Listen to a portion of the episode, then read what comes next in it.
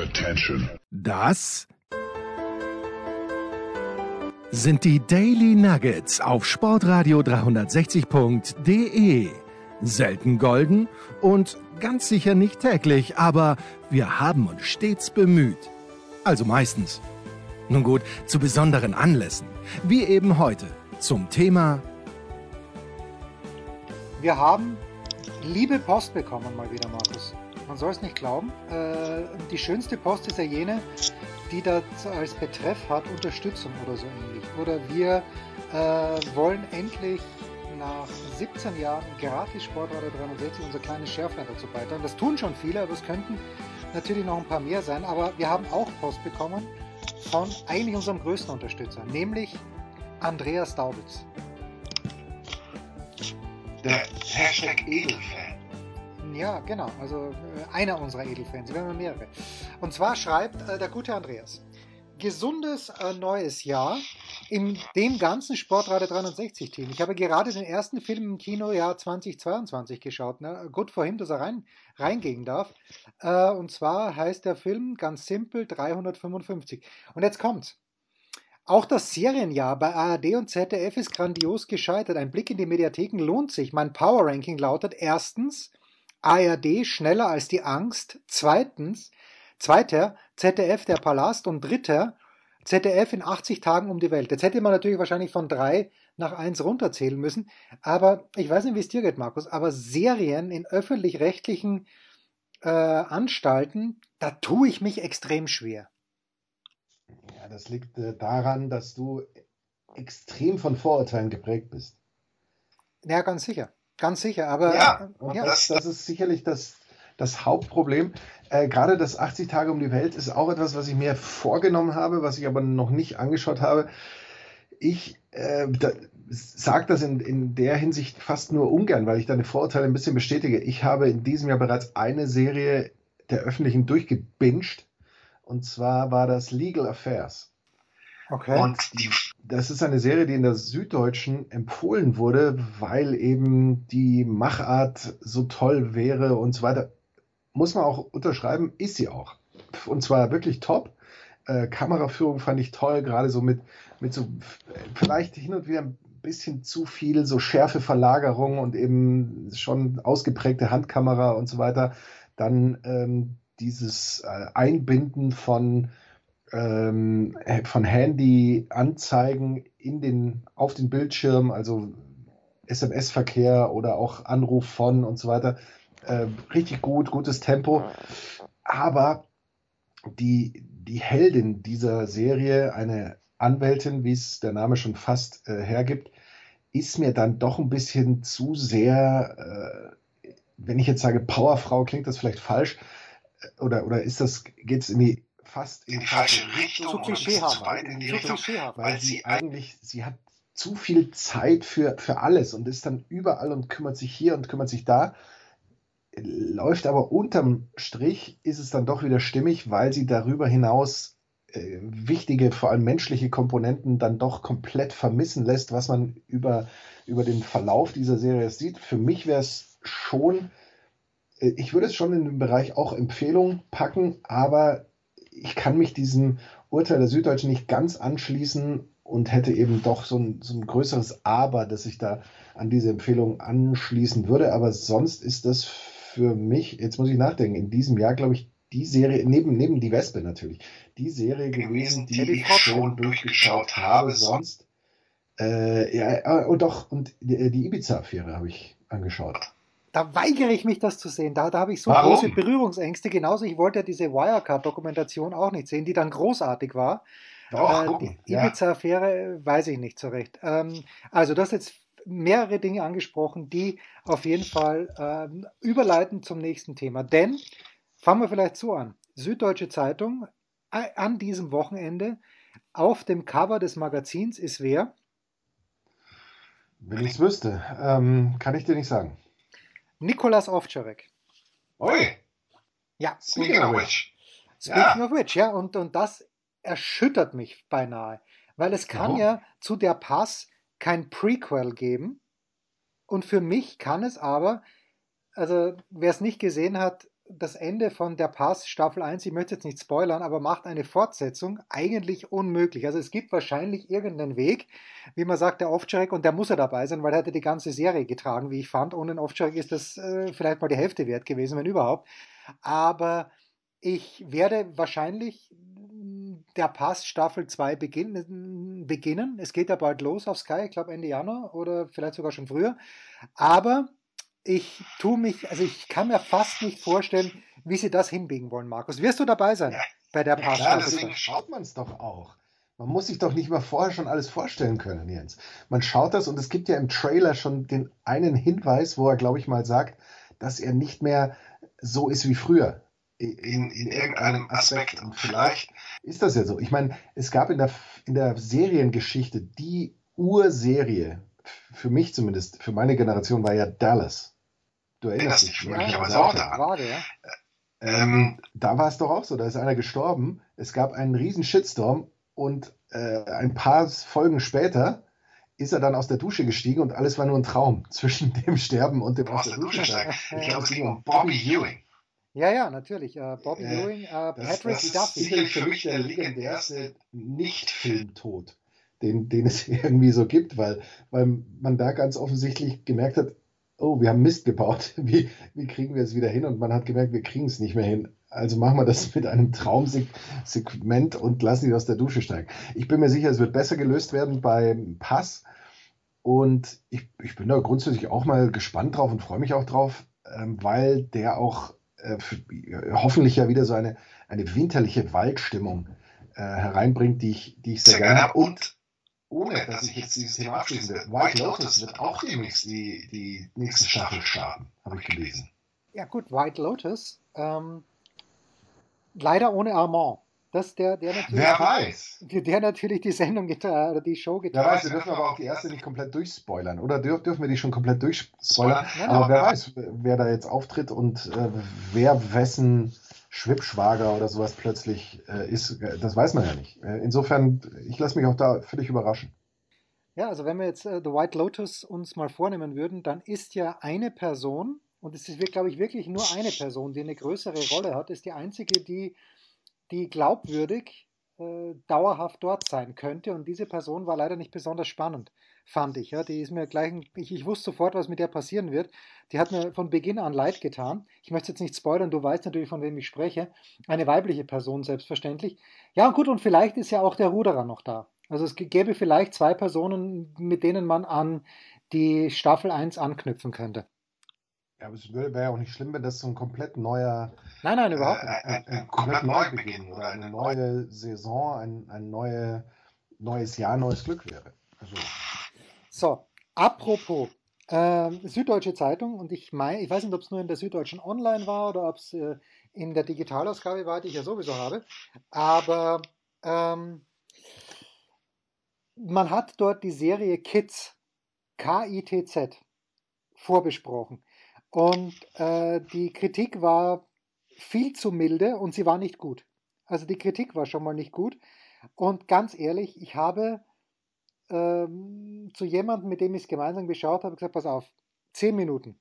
Okay, wir schauen uns das mal zehn Minuten an und dann, und ungelogen nach eineinhalb Minuten, nach fucking eineinhalb Minuten habe ich gesagt, nein. Wir haben es dann noch eine weitere Minute angeschaut. Also so eine Scheiße, pardon. Es ist, also erstens mal, das spoilere ich jetzt, die ersten drei Minuten. Wo Wer kommt das überhaupt? Es kommt auf, Basics an. auf Netflix. Netflix. Es geht natürlich darum, dass die Münchner Kitzbühel in Beschlag genommen haben. Ist ja auch so.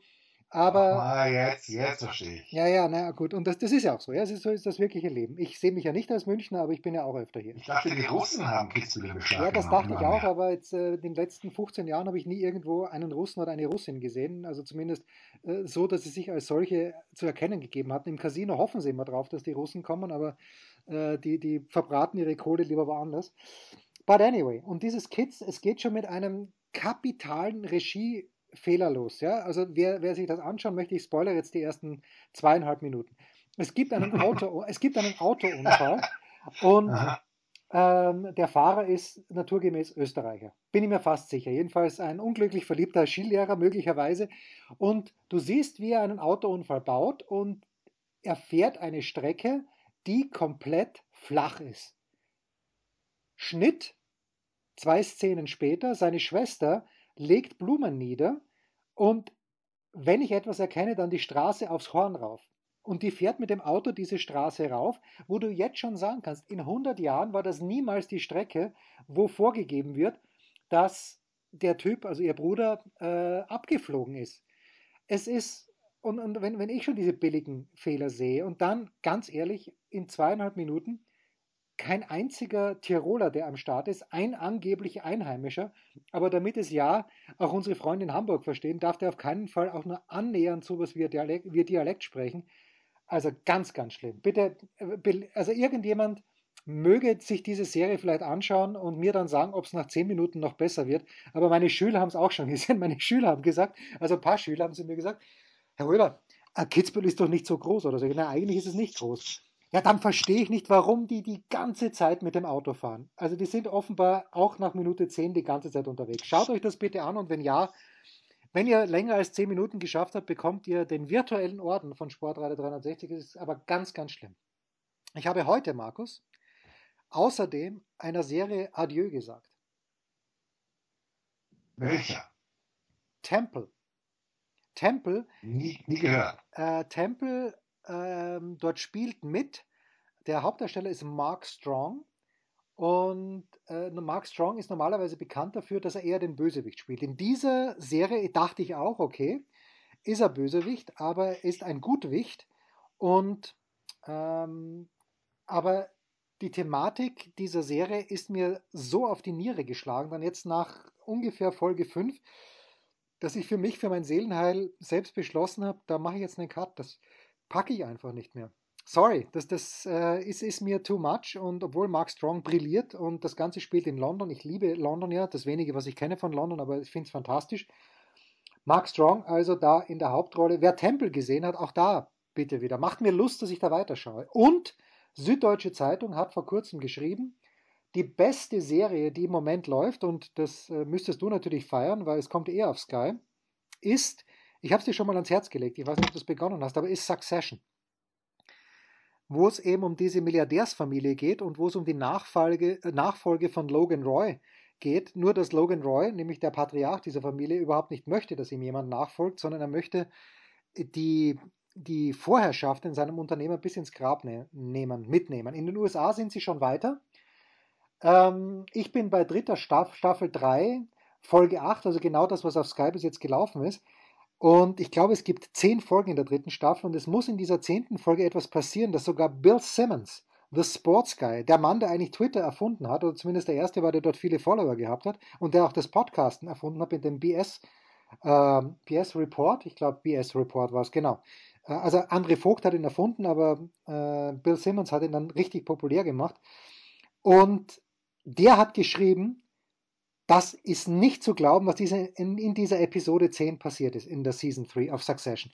Also schaut euch bitte Succession an. Da würde ich sogar durchgehen lassen, dass man sie in, nicht in der Originalfassung anschaut, weil es dann teilweise doch auch ein bisschen technisch wird von den ganzen Finanzierungstermen her. Aber das wären so meine, ja, also ich, ich rate ab von Kids zu 100 Prozent. Temple ist sehr, sehr gut gemacht. Temple ist wunderbar geschauspielert. Aber da hat mich die Thematik dann irgendwann komplett ausgenockt und Succession finde ich gut. Ich finde es jetzt nicht so überragend, wie die Süddeutsche das gefunden hat. Und auf den Pass, Markus, freuen wir uns gemeinsam. Können wir uns darauf einigen? Äh, ja, ich habe drei Anmerkungen. Bitte. Ähm, es sind keine Termen, sondern Termini. So stark, weil Das, Termen, das wäre mir, das wäre mir Terme, persönlich Terme, ja, ja. Dann, worum geht so grob in, in Temple und war die äh, Kritik bei der Süddeutschen für Kids, war sie positiv oder war sie dir zu wenig negativ? Also mir war sie zu wenig negativ.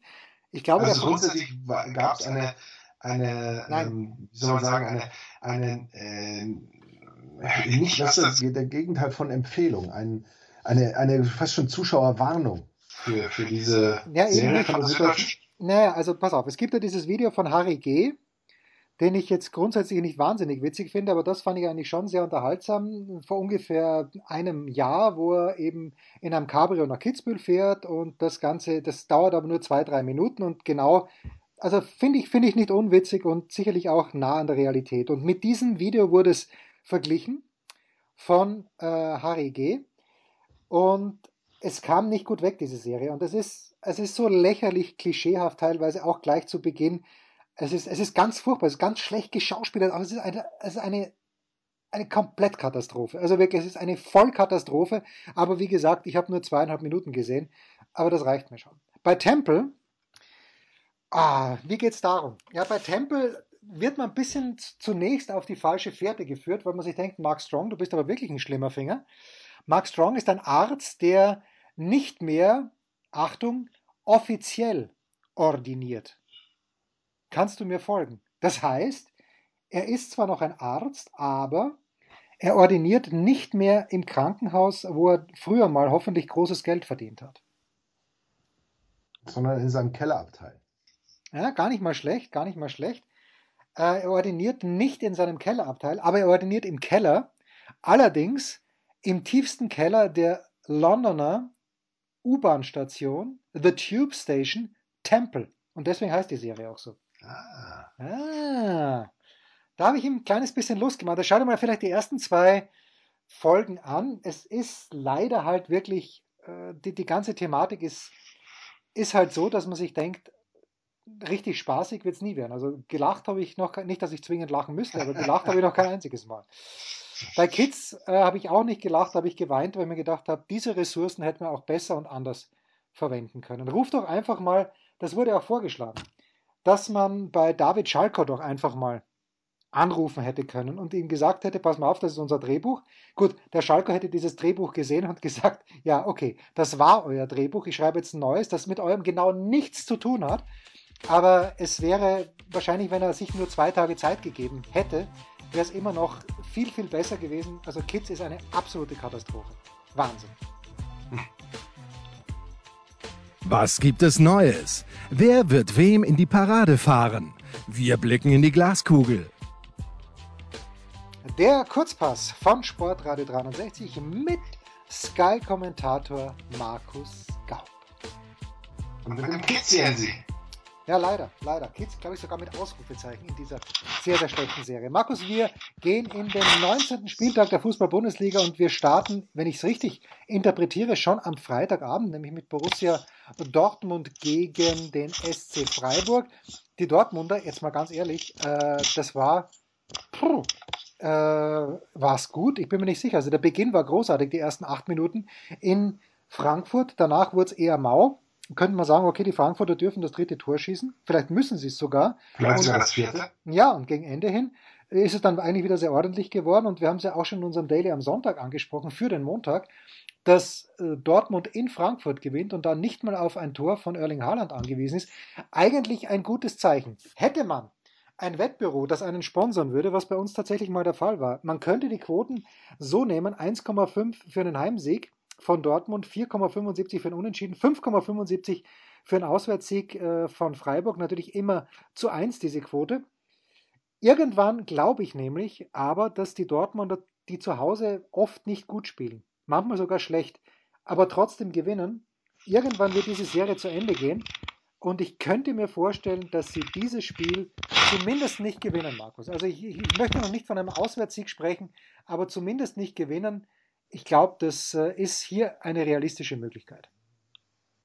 Äh, bei den Dortmundern sehe ich äh, durchaus die Gefahr, dass äh, sie denken, dass mit diesem Sieg, und das war ja der Sieg der Moral und ein Sieg der Einstellung und ein Sieg der Haltung und was es nicht alles war, eigentlich Wahnsinn, ne? Äh, gegen Frankfurt, dass damit eigentlich alles wieder gut ist und man jetzt nichts, nichts mehr falsch machen kann. Ich glaube, dass Freiburg genau der Gegner ist, gegen den man nicht mit dieser Einstellung rein kann die Freiburger, wie gesagt, ähm, die beste Defensive der Liga gemeinsam mit den Bayern, zuletzt zweimal in Folge auswärts ohne Gegentor. Ich glaube auch, dass die Freiburger es den Dortmundern zumindest super schwer machen werden und dass Freiburg äh, bis zum Ende eine Chance auf den Sieg hat. Ich glaube, es geht 2-2 aus. Okay, wenn jetzt Dortmund in den ersten Minuten schon Tor macht, vielleicht Haaland sogar dieses Tor macht, kann es natürlich ganz anders laufen. Andersrum, wenn die Dortmunder lange kein Tor machen, Haaland Frust schiebt, ähm, sehe ich da durchaus eine gute Chance für den Freiburger Sieg. Für mich aber der Tipp X.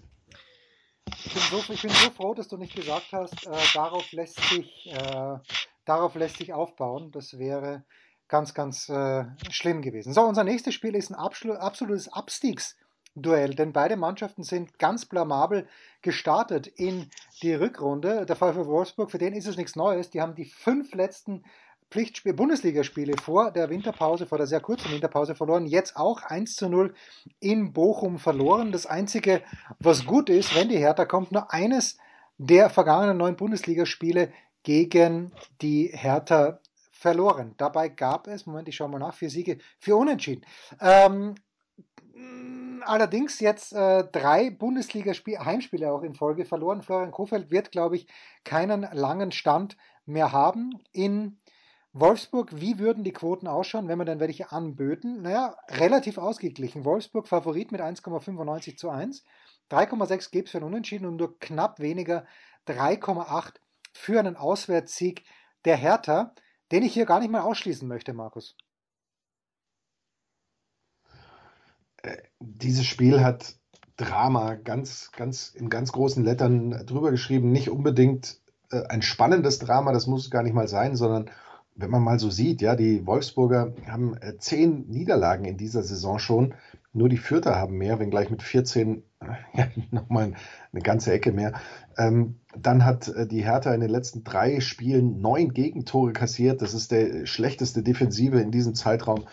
Ähm, ich, wo soll man da eigentlich anfangen? Aber andererseits würde man fast sagen, also wenn da jetzt nicht einer gewinnt, ähm, ja, gegen wen denn sonst? Äh, gegen Fürth, klar, gibt es immer mal die Möglichkeit, aber äh, ein Unentschieden würde keinen weiterbringen. Es würde mich nicht wundern, wenn es äh, Unentschieden ausginge. Ich glaube, dass hier grundsätzlich ganz vieles möglich ist und dass grundsätzlich hier vieles auch so vom, von der ersten halben Stunde in der Partie, Viertelstunde, halbe Stunde irgendwie abhängt. Wir haben über Kofeld gesprochen, wir haben darüber gesprochen, dass in der Winterpause jetzt mal so ein bisschen die Möglichkeit war, mit der Mannschaft zu arbeiten ich glaube, dass er auf alle Fälle noch diese vermeintlich versteckte Winterpause Ende Januar mitbekommt, wo er tatsächlich mal zwei volle Wochen mit der Mannschaft äh, durcharbeiten kann.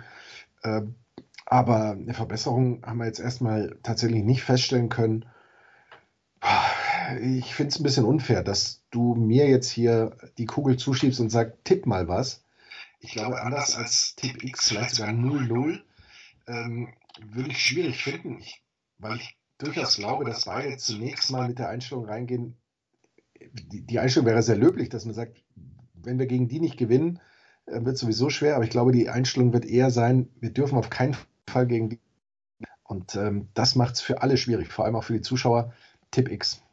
Ja, hatten wir letzte Woche schon in Bochum, wo ich gesagt habe, wenn das kein 0 zu 0 Spiel ist, dann gar keines. So, den ersten, nein, nicht den ersten FC, sondern den ersten FC Köln nehmen wir gerne mit rein, aber den FC Bayern München eher selten. Aber nachdem die Bayern ja verloren haben zum Rückrundenauftakt zu Hause gegen Gladbach, dann nehmen sie doch mit, denn sie müssen nach Köln.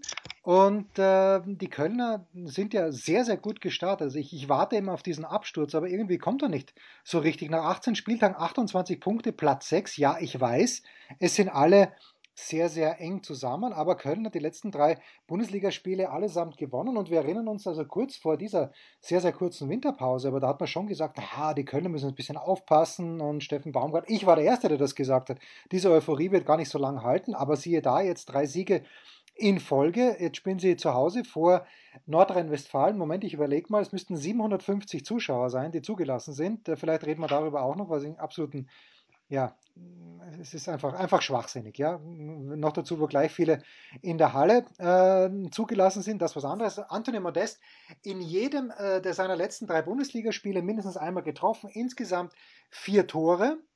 Bei den Buchmachern sähe das trotzdem so aus, dass die Kölner ganz, ganz klare Außenseiter sind zu Hause. Markus, 8 zu 1 die Quote, 5,75 unentschieden, 1,33 Auswärtssieg der Bayern.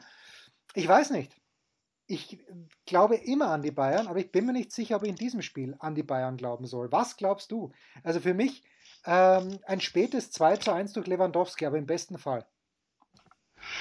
Es ist ja für die Bayern sind es die Angstgegnerwochen. Wir hatten zuletzt ähm, die Gladbacher, gegen die die Bayern eine 25-prozentige Niederlagenquote in der Bundesliga haben. Das ist schon Wahnsinn. Jedes vierte Spiel verlieren die Bayern also gegen Gladbacher. Gegen Köln ist das Ganze nur einen Prozentpunkt niedriger. Also verlieren sie 24 Prozent ihrer Bundesligaspiele, wie übrigens gegen Dortmund und Frankfurt. Aber um die geht es jetzt gerade nicht. Also das sind hier die absoluten Angstgegnerwochen. Bei den Bayern haben wir über das Gladbach-Spiel gesprochen, das mit Sicherheit äh, wahrscheinlich ganz anders läuft, wenn diese ähm, Pandemie da nicht so zugeschlagen und reingeschlagen hätte. Checke Local Listings, wer bei den Bayern im Moment auflaufen darf und kann, aber es kommen eben, ich glaube, es sind mindestens drei, vier Spieler wieder äh, zurück im Kader und keine neuen, zumindest so von denen ich wüsste, die jetzt ausfallen. Also die Bayern-Mannschaft wird sicherlich eine deutlich veränderte sein, gerade auch auf der Bank im Vergleich zu diesem Gladbach-Spiel. Äh, aber du hast es angesprochen, die Kölner spielen ähm, eine absolut super Saison mit diesen 28 Punkten nach 18 Spieltagen, Platz 6. Ich kann mich erinnern, Ende der vergangenen Saison habe ich die Zusammenfassung gemacht vom Relegationsspiel, in dem die Kölner sich ja schon mit Ach und Krach, auch wenn das zweite Spiel klar war, gegen Kiel ja durchgesetzt haben. Also das ist schon eine brutale Wendung, die die da hingenommen oder hingelegt haben. Und aller Ehren wert. Ich glaube aber nicht, dass die Kölner hier ihrem Angstgegnerpotenzial gerecht werden können. Ich glaube, dass die Bayern das gewinnen und zwar mit zwei Toren Unterschied. Ganz ehrlich, wenn man mir jetzt das Messer auf die Brust gesetzt hätte und äh, mich es gefragt, weggesprungen wie nichts. Nein, nein, mich, mich gefragt hätte, wer hat im vergangenen Jahr die Relegation zwischen erster und zweiter Liga bestritten, die Spiele? Ich wäre niemals auf Köln gekommen und ich wäre niemals auf Kiel. Kiel wäre ich vielleicht nach sehr, sehr langem Nachdenken ja, oder herumprobieren drauf. Wenn du dir beiden Mannschaften jetzt in dieser Saison anschaust, ist es wirklich krass. Ne? Ja, ja, Wahnsinn. Ja, und das Topspiel am Samstagabend 18.30 Uhr, plötzlich hat es wieder einen Wert. Borussia Mönchengladbach gegen Bayer Leverkusen.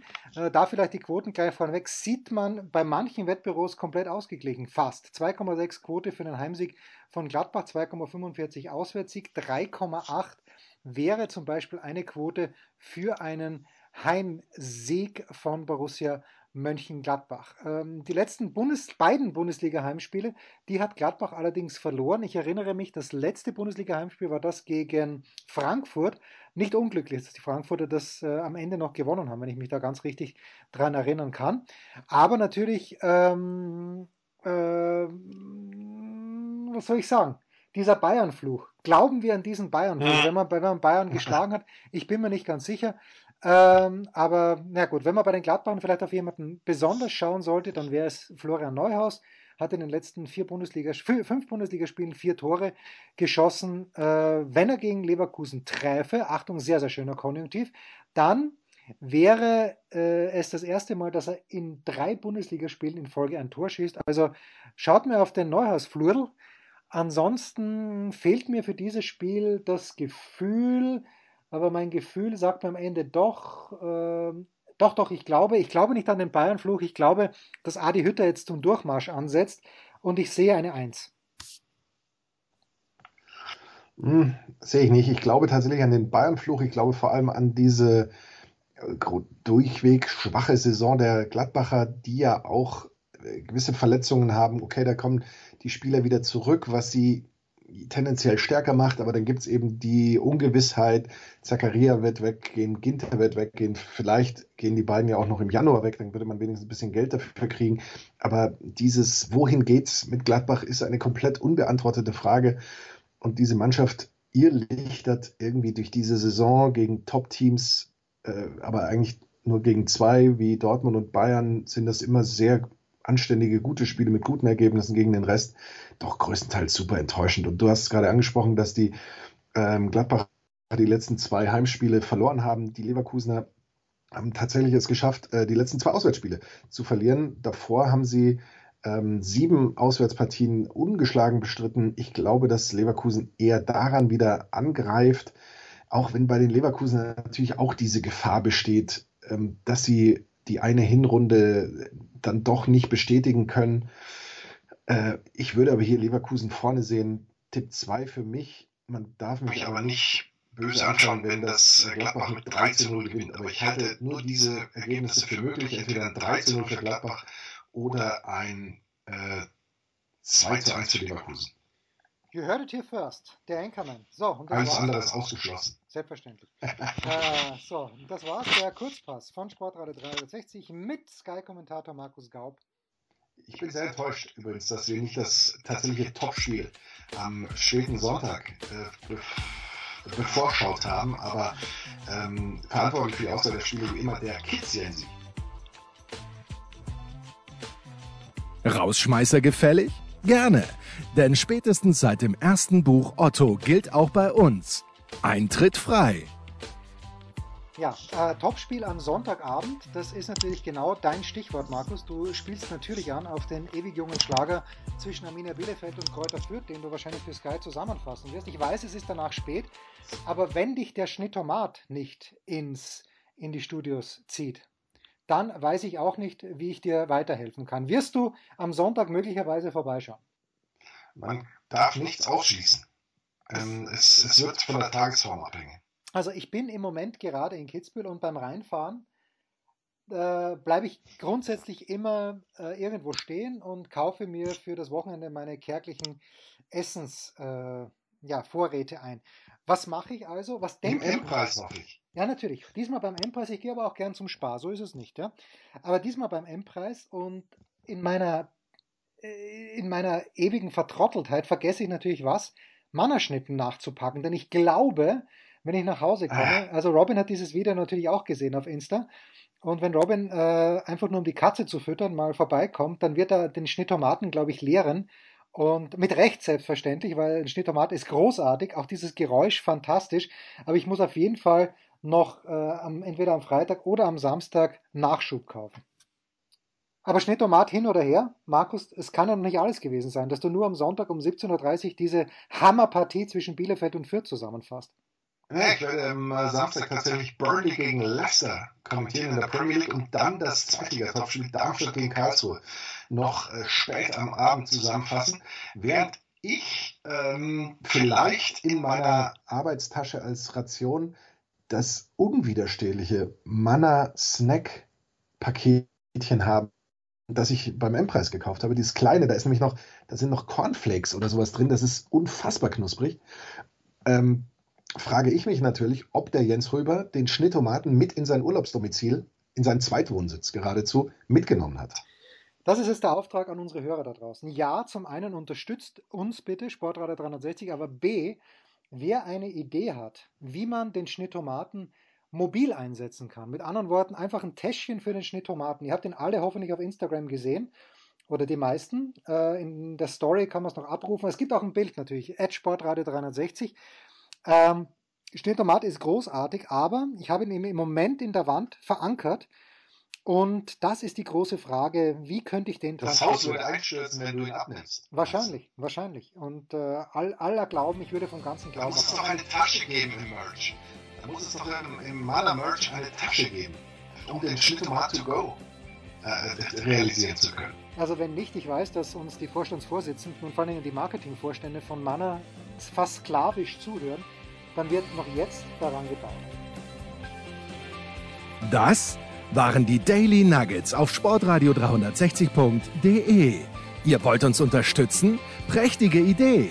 Einfach eine Mail an steilpass@sportradio 360.de schicken und ihr bekommt alle Infos. Und versäumt nicht die Big Show. Jeden Donnerstag neu.